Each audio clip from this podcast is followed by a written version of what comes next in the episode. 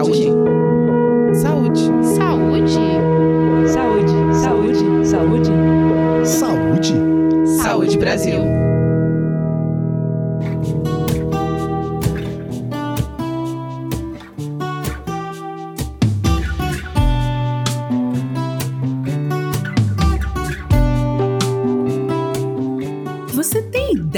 Quantidade de sal que consome todo dia? Segundo uma pesquisa da Fundação Oswaldo Cruz, feita em parceria com o Ministério da Saúde, o brasileiro está consumindo quase o dobro recomendado pela Organização Mundial de Saúde.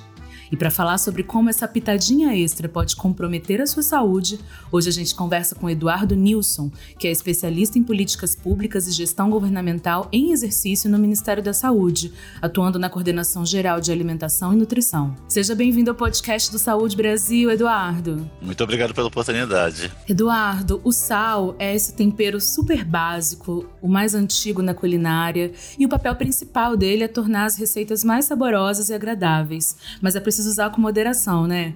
Quais são os riscos do consumo exagerado do sal para a saúde? Primeiro, acho que é importante destacar isso que você falou de que a ligação do sal com a história da humanidade é longa, ela vai lá atrás, ela tem relação com o comércio, com a própria fixação das comunidades humanas.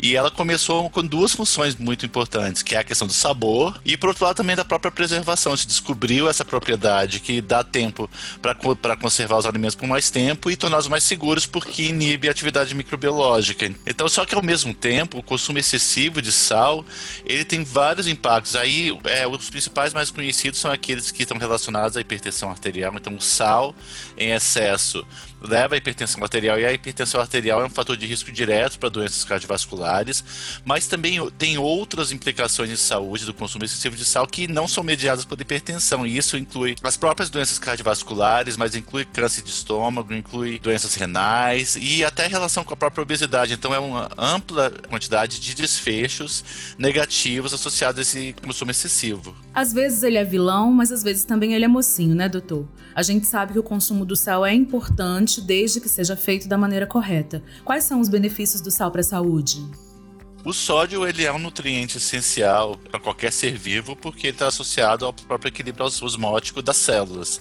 Então, é mais é importante destacar que o sódio ele é onipresente porque ele é um componente celular. Então, a própria dieta ela não depende de ter sódio, sal principalmente como principal fonte, para uma pessoa viver saudavelmente, para um organismo vivo é viver saudavelmente porque ele vai estar presente em tudo, pode ser obtido das diferentes fontes. Pelo uso difundido que a gente tem é, de sal na dieta de todos os povos do mundo, o sal inclusive é um veículo para fortificação. Por exemplo, os grandes avanços que houve na prevenção de distúrbios por carência de iodo estão associados ao uso do iodo no sal. Então, o sal iodado universal no Brasil conseguiu levar ao Brasil, inclusive, a, a eliminação do bócio e de outras formas de deficiência de iodo. Só que é importante destacar esse outro lado. Como o brasileiro consome quase duas vezes mais do que o recomendado é, máximo é, desse nutriente, ele acaba que isso gera uma implicação muito forte sobre a economia e sobre a saúde dos brasileiros. Um exemplo é que 46 mil mortes por doença cardiovascular no Brasil estão associadas ao excesso de sódio, isso anualmente. E isso é um grande impacto para o próprio SUS, que estão mais de 600 milhões de reais ao ano, contando hospitalizações, medicamento para hipertensão, e também que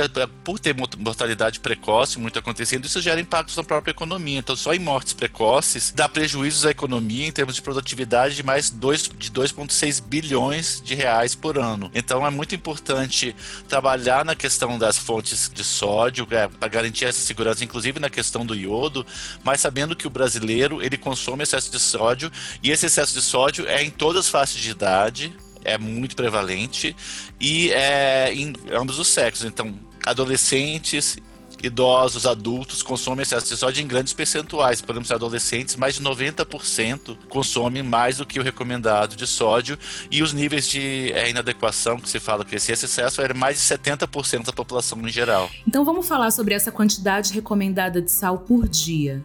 Para a gente conseguir ter uma vida mais saudável, essa quantidade varia entre crianças, adultos e idosos? É um valor só? De quanto sal que a gente está falando? A recomendação da própria Organização Mundial da Saúde é um consumo máximo de que seria 5 gramas de sal, que equivalem a 2 gramas de sódio por dia. E isso varia de acordo com a idade, mas muito é que as crianças e adolescentes, isso vai crescendo a, a quantidade até chegar nesses 5 gramas de sal, de acordo com o aporte calórico, porque naturalmente uma criança, como consome menos alimentos pelo, pelo próprio porte físico e metabolismo, a necessidade de sódio dele é menor, mas vai chegando até que adultos e idosos idosos tem esse nível que é justamente dos 5 gramas de sal a, ou 2 gramas de sódio. É importante destacar também que, no caso de indivíduos que tenham hipertensão arterial e risco cardiovascular, aí os limites normalmente são até menores. No caso, aí no 1.500 é, miligramas de, de sódio, por exemplo, é uma determinação, porque aí é uma forma de prevenir ainda mais a questão da hipertensão, tendo em vista que o sal, o sódio, é um fator de risco diretamente ligado à hipertensão. Certo.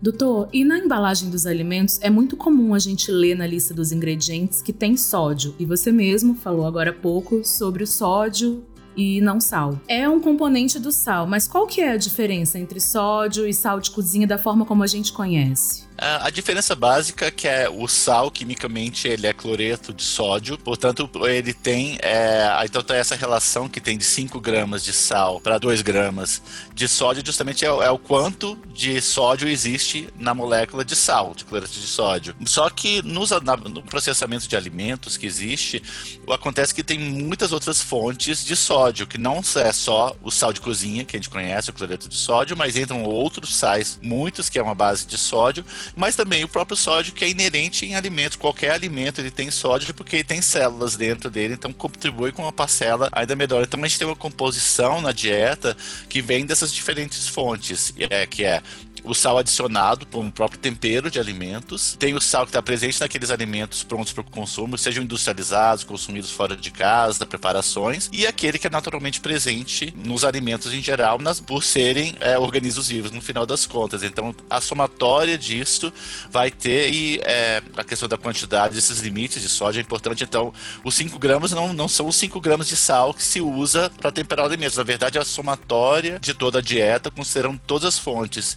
E e se usa muito a questão do sal como quase um sinônimo, apesar de não ser do, do, próprio sódio, porque é mais fácil de comunicar com a população, que ela entende muito mais o próprio sal do que essa infinidade de outras fontes. Tem uma forma mais fácil de comunicar, mas deve-se entender que sol existe quase onipresente é, em alimentos e bebidas, e por isso mesmo deve-se ter cuidado em relação a todos eles, porque todos eles somam para aquela ingestão final. Ah, agora sim ficou claro. E sobre os alimentos ultraprocessados, que são aqueles industrializados e ricos em sal, açúcar, açúcar, gorduras e aditivos químicos, eles geralmente têm uma participação nesse consumo excessivo de sódio. De que maneira eles mexem com o nosso paladar e com os hábitos alimentares para que esse consumo seja tão excessivo e se tornando até viciante. É possível, por exemplo, encontrar o sódio até mesmo nas bebidas e nas comidas doces? Sim, no caso, o sódio ele vai estar presente em alimentos doces ou salgados, sejam industrializados, ultraprocessados e até das preparações culinárias, e por isso é importante cuidar com todas essas fontes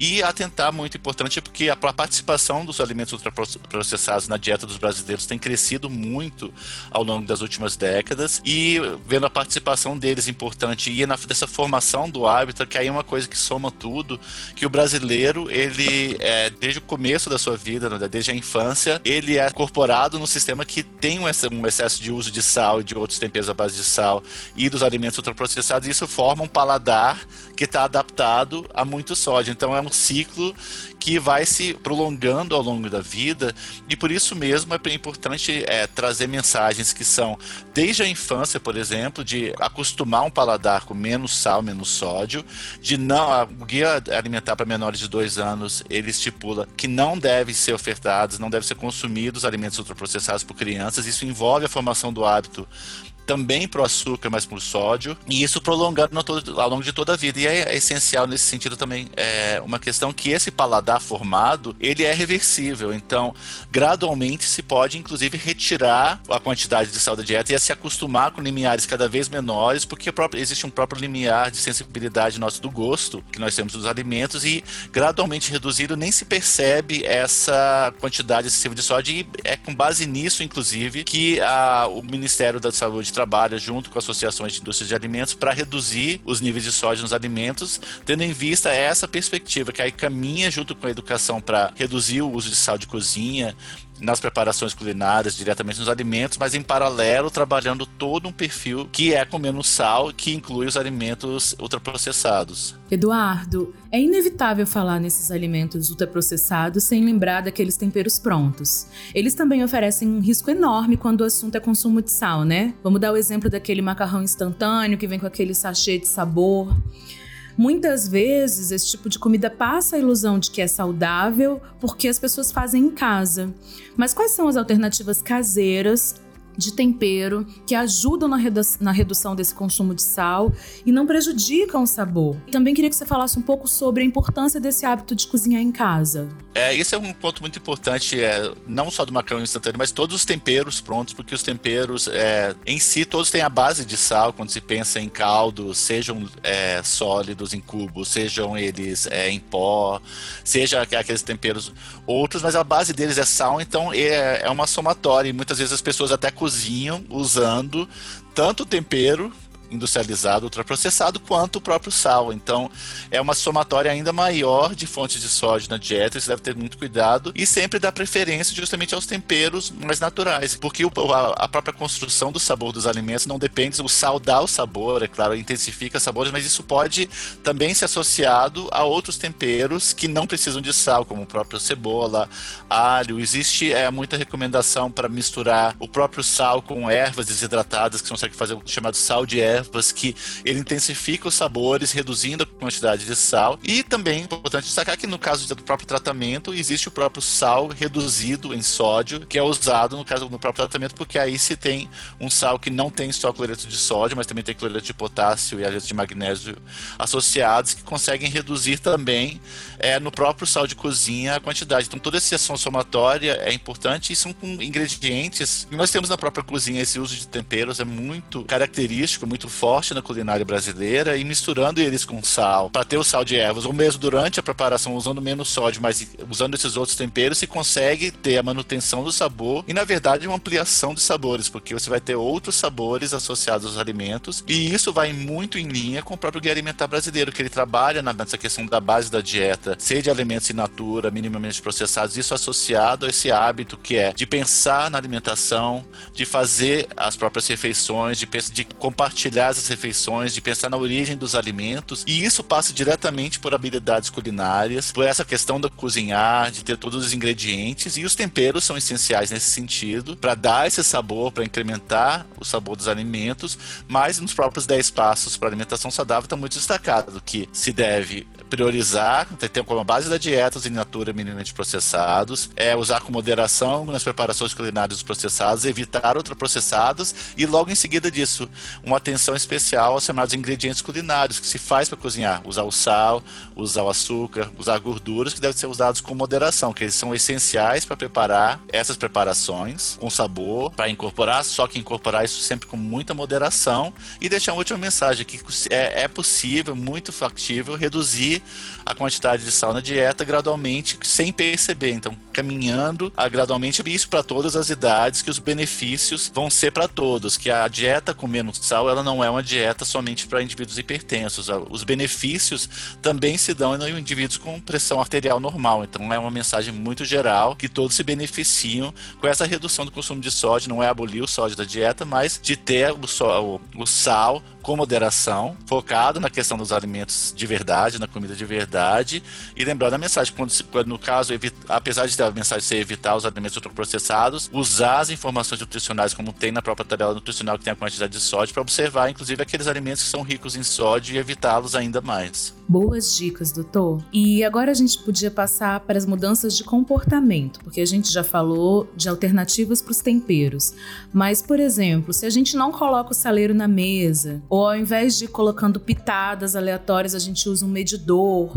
É, são exemplos de mudanças que a gente pode fazer dentro de casa para reduzir esse consumo de sal? Essas são mudanças muito interessantes e têm uma, uma eficácia comprovada. Inclusive, a questão do uso do saleiro em alguns estados brasileiros, em alguns países do mundo, se tem é, medidas que são justamente de não apresentar o saleiro, por exemplo, em restaurantes, outros estabelecimentos em que se consome alimentos, inclusive para evitar, porque a pessoa ela por não ter o saleiro perto, ela acaba não usando porque tem um hábito que é da adição quase que automática do sal quando chega o alimento, seja qual for, desde a salada até preparações prontas. Mas o primeiro hábito é experimentar aquele alimento para ver se ele tem necessidade de fato de agregar mais sal e sempre ter consciência disso para aumentar. E, normalmente na própria preparação dos alimentos é essencial pensar que a preparação não depende só de sal, que o sabor ele vem de uma diversidade de outros, é, dos próprios ingredientes, mas de outros temperos que se deve incentivar muito isso na própria culinária, associando com a riqueza grande que nós temos de é, alimentos regionais, de alimentos típicos, sazonais no Brasil, e reforçar a mensagem que o próprio arroz com feijão, com, que é um, uma base da dieta brasileira, também não depende de excesso de sódio. Ele tem que ter a quantidade certa de sódio, claro, para dar aquele sabor, evitar o uso excessivo assim junto com as próprias gorduras para ter um alimento saboroso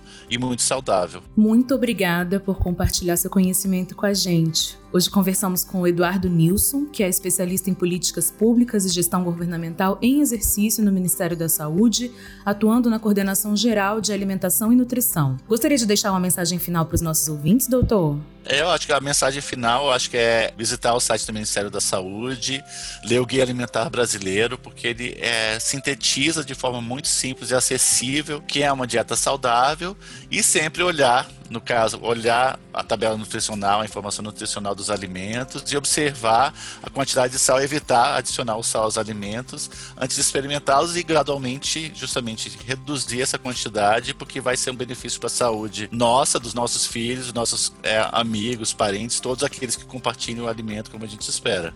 E você que nos ouve, lembre-se, na medida certa, o sal é capaz de garantir refeições deliciosas, mas o excesso pode trazer muitos problemas de saúde. Fique atento aos rótulos dos alimentos, descasque mais, desembale menos e tenha mais atitudes que, incorporadas aos seus hábitos, podem reduzir o seu consumo de sal. E para saber mais sobre como ter uma vida mais saudável, acesse saudebrasil.saude.gov.br. A gente se encontra no próximo episódio do podcast Saúde Brasil.